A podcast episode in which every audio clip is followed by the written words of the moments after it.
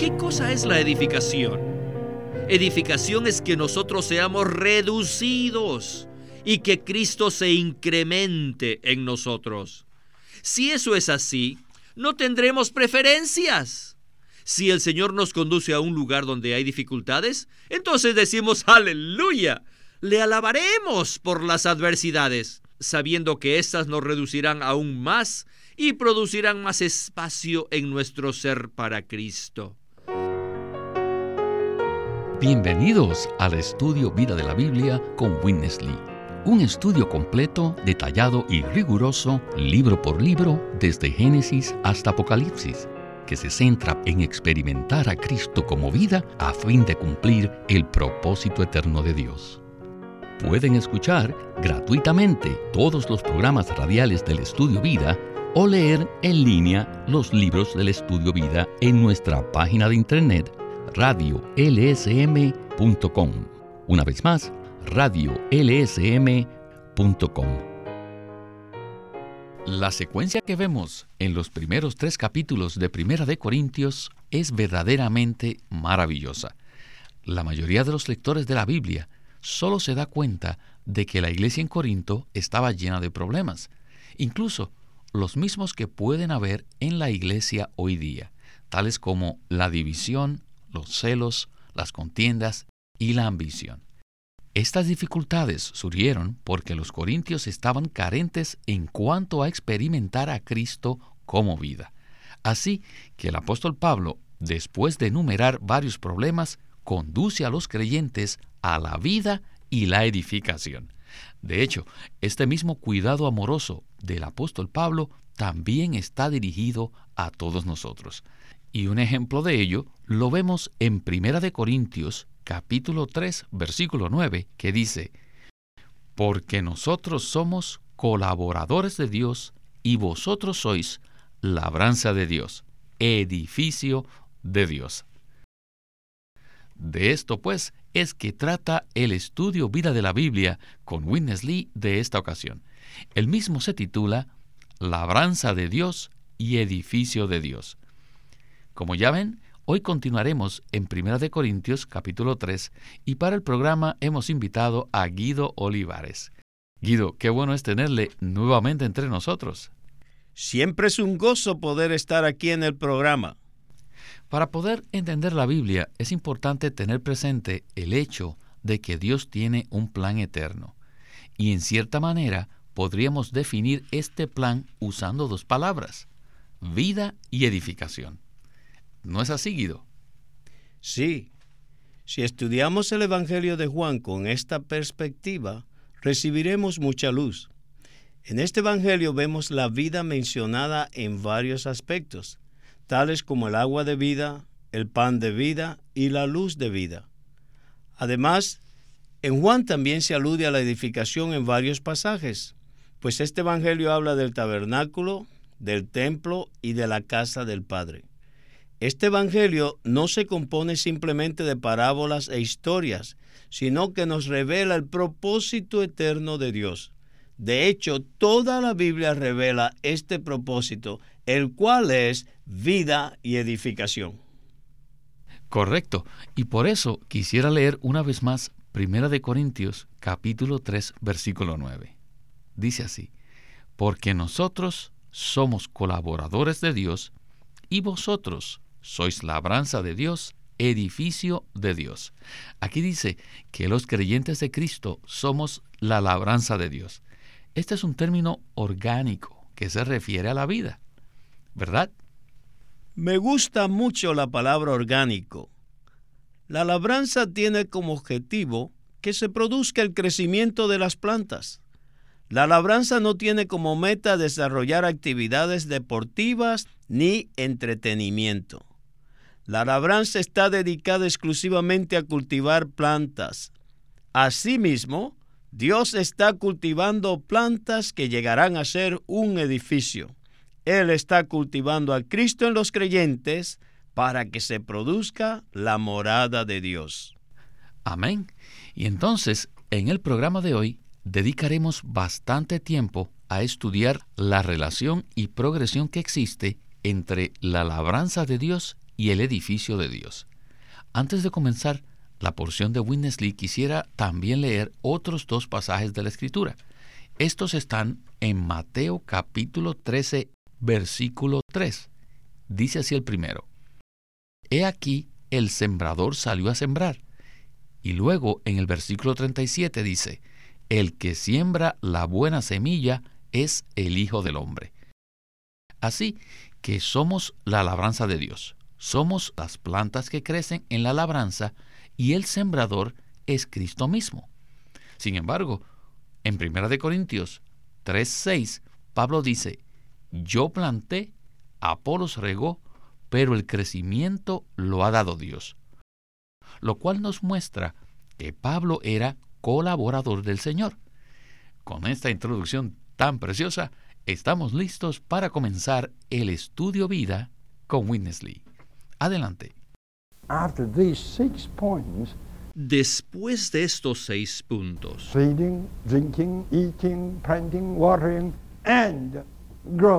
alimentar, beber, comer, plantar, regar y crecer. Pablo dice de repente, vosotros sois labranza de Dios. La palabra labranza significa tierra cultivada. Ustedes fueron tocados por Dios, cultivados por Dios. Ustedes son la tierra cultivada de Dios, la labranza de Dios, donde se cultiva a Cristo. El concepto de sembrar y cultivar está bien marcado en la Biblia. El Señor Jesús empleó la figura de un sembrador en Mateo 13:3 dice, He aquí, el sembrador salió a sembrar. La semilla que el Señor siembra es el Señor mismo en la palabra. El Señor Jesús vino como sembrador para sembrar a Dios en nosotros. Nosotros somos la tierra, el suelo, la tierra cultivada. Somos la labranza que cultiva a Cristo. En el versículo 9, Pablo dice que somos tanto labranza de Dios como su edificio. No solo somos la labranza, sino también el edificio. ¿Qué tiene que ver una labranza con un edificio? Ser edificados en la iglesia equivale a crecer. ¿Y qué significa crecer? Significa que Cristo aumenta en nosotros para que alcancemos cierta estatura. Ser edificados como edificio espiritual no significa unirnos a los demás, sino más bien significa ser reducidos en nuestra vida natural para que Cristo crezca en nosotros. Cuanto más se reduce nuestra vida natural y más aumenta Cristo en nosotros, más fácil nos será coordinar con los demás. Si Cristo ha crecido en nosotros, podemos coordinar con cualquier persona. Si usted ha sido verdaderamente edificado en la iglesia, esto implica que ha sido reducido y que Cristo ha aumentado en usted. Si este es el caso, no importa dónde esté o a dónde vaya usted, usted podrá ser uno con los santos y podrá coordinar con ellos. Esto es lo que significa ser edificado.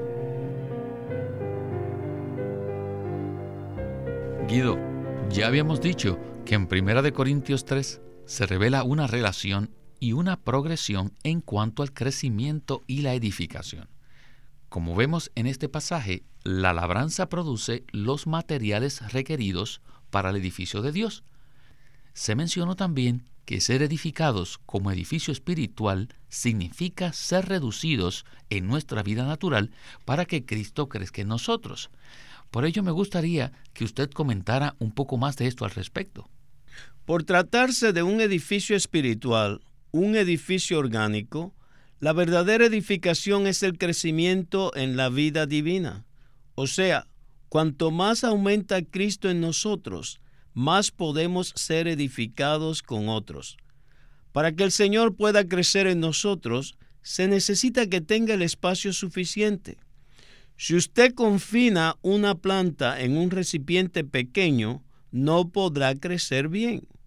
En cambio, Si ponemos esa planta en un lugar donde haya suficiente espacio, la planta crecerá normalmente.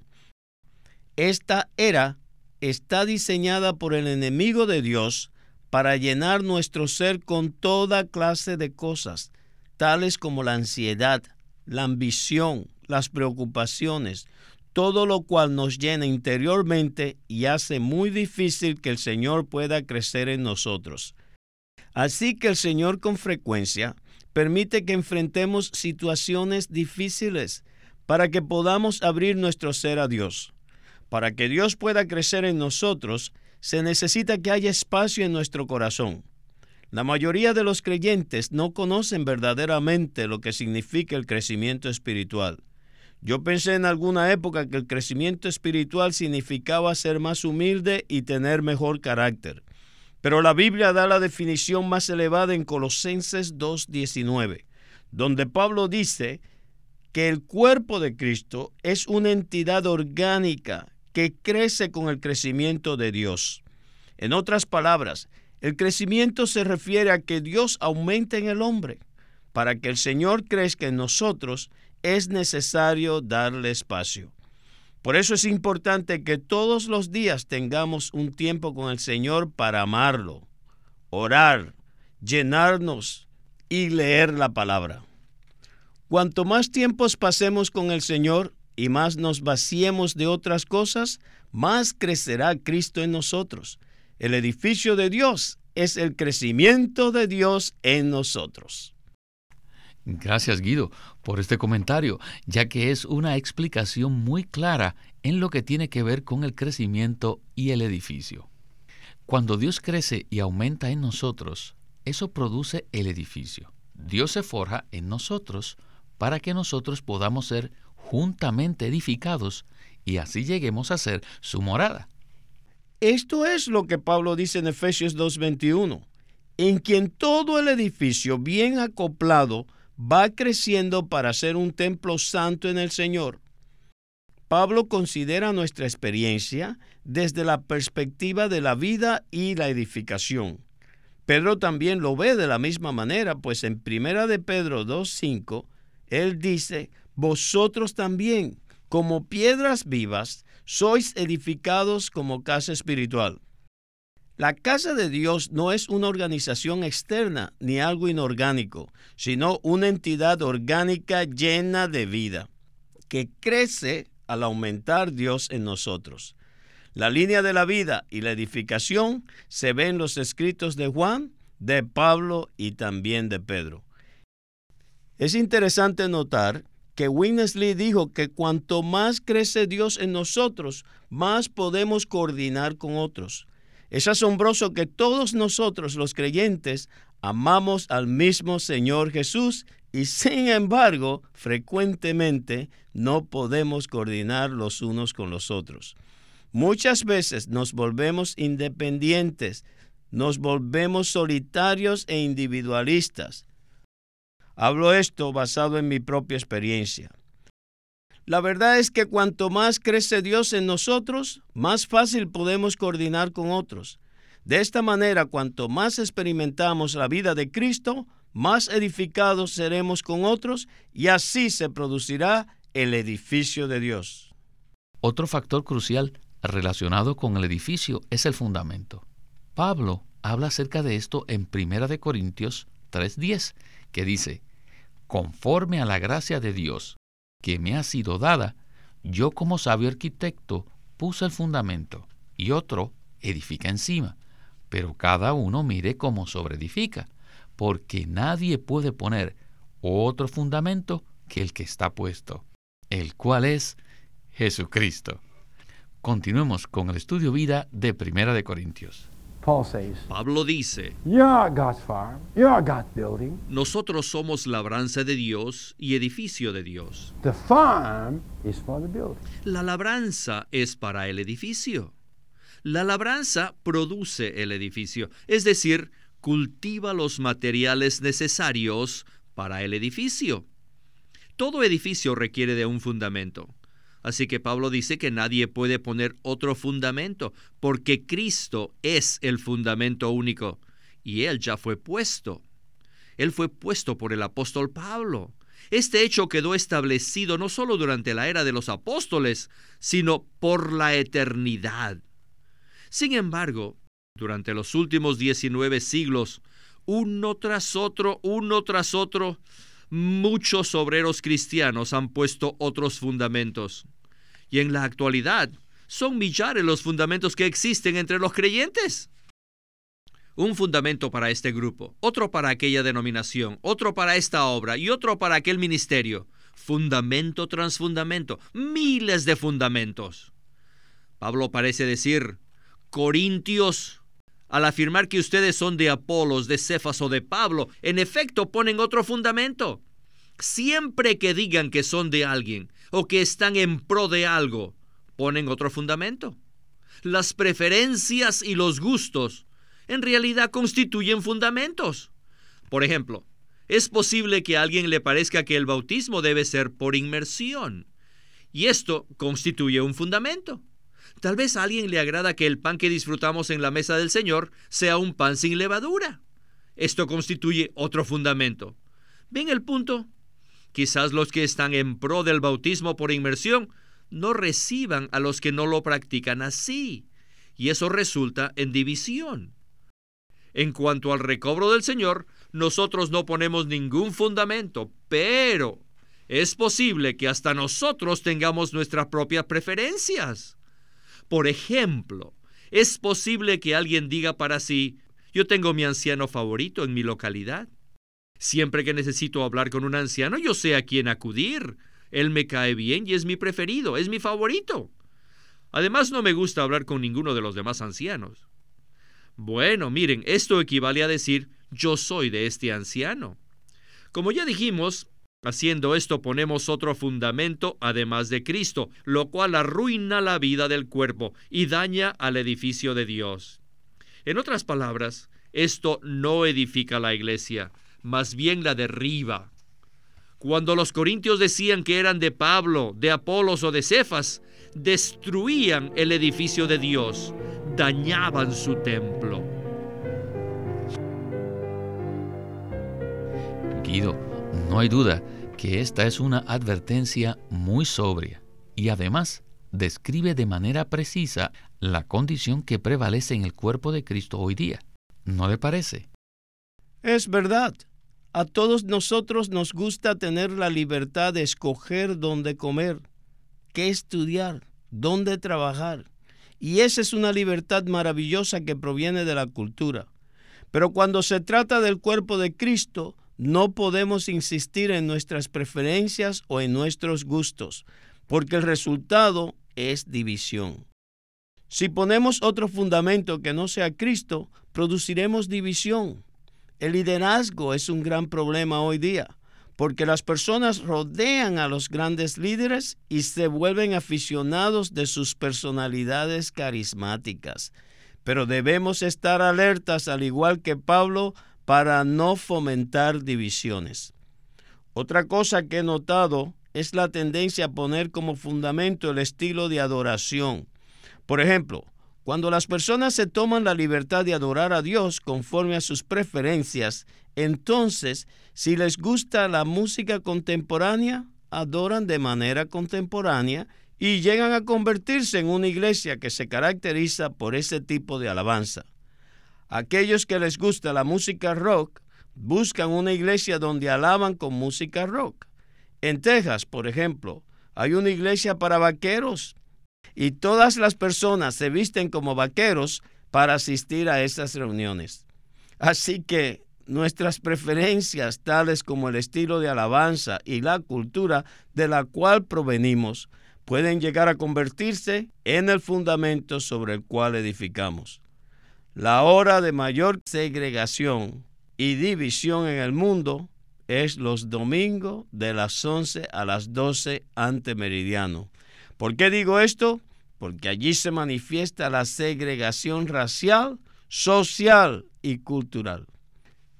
Escuché el siguiente testimonio de un amado hermano en Cristo. Él era rector de una escuela cristiana y a veces se quedaba trabajando hasta tarde en la noche. Al lado de la escuela había una casa, la cual alquilaban dos diferentes congregaciones cristianas. Cada noche se reunía un grupo distinto y la diferencia era obvia. Una noche se reunía un grupo afroamericano que alababan cantando jazz y blues cristianos. La siguiente noche se reunía un grupo hispano que alababan cantando música cristiana latina con un ritmo diferente. Aunque estas dos congregaciones se reunían en la misma casa, nunca se reunían juntas. ¿Qué las separaba? Las preferencias y las diferencias en cuanto a su manera de alabar y en cuanto a su cultura. Podríamos decir mucho acerca de este punto, pero el tiempo se nos escapa. Regresemos a Witness Lee. ¿Qué cosa es la edificación? Edificación es que nosotros seamos reducidos y que Cristo se incremente en nosotros. Si eso es así, no tendremos preferencias. Si el Señor nos conduce a un lugar donde hay dificultades, entonces decimos aleluya. Le alabaremos por las adversidades, sabiendo que éstas nos reducirán aún más y más y producirán más espacio en nuestro ser para Cristo. Entonces experimentaremos el verdadero crecimiento y la vida de iglesia nos agradará. Lo que he hablado en este mensaje concuerda lo dicho por Pablo en los primeros tres capítulos de Primera de Corintios. El capítulo 3 se basa en los capítulos 1 y 2. En estos capítulos, Pablo parece decir, creyentes de Corinto, Ustedes tienen sus propias preferencias. Algunos me prefieren a mí, otros a Apolos y aún otros a Cefas. Además, también tienen preferencias culturales, pues algunos prefieren el judaísmo, mientras que a otros les gusta la cultura y la filosofía griegas. Tienen preferencias en cuanto a personas, asuntos y cosas. Ustedes deben ver que eso equivale a poner otros fundamentos. Pero sepan que no se puede poner ningún otro fundamento además del que ya se puso, el cual es Jesucristo. Cuando estuve entre vosotros, puse el único fundamento, el cual es Cristo mismo. Guido, esta última porción se relaciona con el tema que abarcamos al principio del programa. Hablamos del crecimiento, pero también incluimos el hecho de que ser edificados significa ser reducidos en nuestro ser natural para así abrirle espacio a Cristo. Entonces, cuando somos reducidos en nuestro ser natural y Cristo crece en nosotros, nuestros gustos y preferencias son eliminados, ¿verdad? Claro que sí. De hecho, Pablo dice en Colosenses 3:11 que en el nuevo hombre en el cuerpo de Cristo no puede haber griego ni judío, bárbaro ni escita, esclavo ni libre, sino que Cristo es el todo y en todos. Para que se produzca el nuevo hombre y se obtenga el edificio de Dios, no pueden permanecer nuestros gustos ni preferencias. Solo Cristo debe ser nuestro centro único, nuestro único gusto y nuestra única preferencia. Solo Cristo debe ser nuestra persona y nuestra porción. Él debe crecer en nosotros, aumentar en nosotros, para que se pueda llevar a cabo la edificación de la morada de Dios. Así que, si hemos de ser la iglesia que Dios desea, necesitamos olvidarnos de nuestros gustos y preferencias y permitir que Cristo sea el todo y en todos.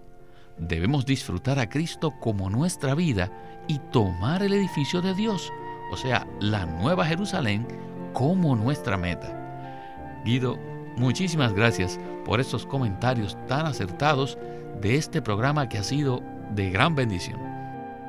Muchas gracias por permitirme participar de nuevo en este programa.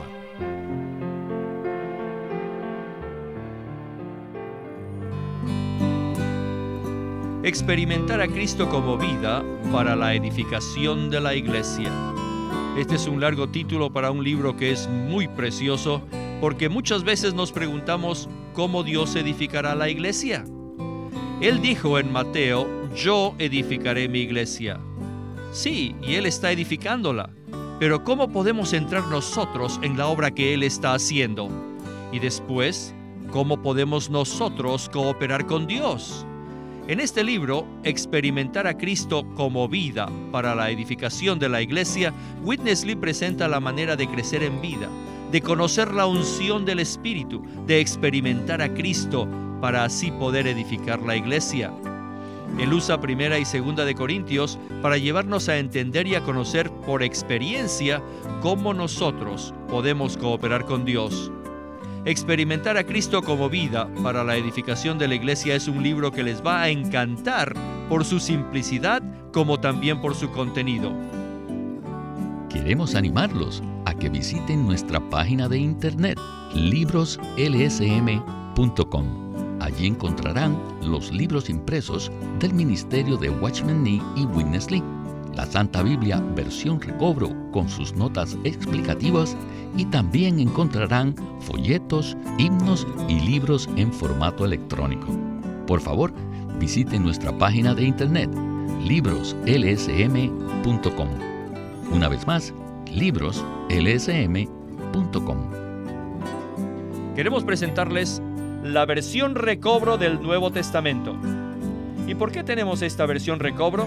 debido a que a través de los siglos el Señor ha recobrado muchas verdades de su economía entre los hombres. Desde los días de Martín Lutero en particular, este recobro ha progresado constantemente. A partir de la justificación por fe, la cual fue recobrada en esos tiempos, hasta la verdad de experimentar la iglesia, el cuerpo de Cristo, vista y disfrutada por muchos cristianos hoy, este recobro ha sido como un hilo dorado que une la iglesia en el tiempo. Las verdades recobradas y la herencia de los creyentes deben ser poseídas y disfrutadas por todos los creyentes hoy día. El Nuevo Testamento versión recobro reúne en un solo tomo todos estos aspectos notorios del recobro de la verdad y la experiencia de la vida cristiana. Junto con el texto tenemos extensas notas de pie de página escritas por Witness Lee. Al comienzo de cada libro se halla un bosquejo que presenta una síntesis completa del libro. Ojalá que todos ustedes puedan tener acceso a conseguirse una versión recobro del Nuevo Testamento. Puede conseguirlas en su librería cristiana más cercana o llamando o escribiendo a Living Stream Ministry. Llámenos a nuestro teléfono gratuito 1-800-810-1149. 1-800-810-1149. Además, si desean, pueden comunicarse con nosotros enviándonos un correo electrónico a estudiovida.lsm.org. Una vez más, estudiovida.lsm.org arroba lsm.org.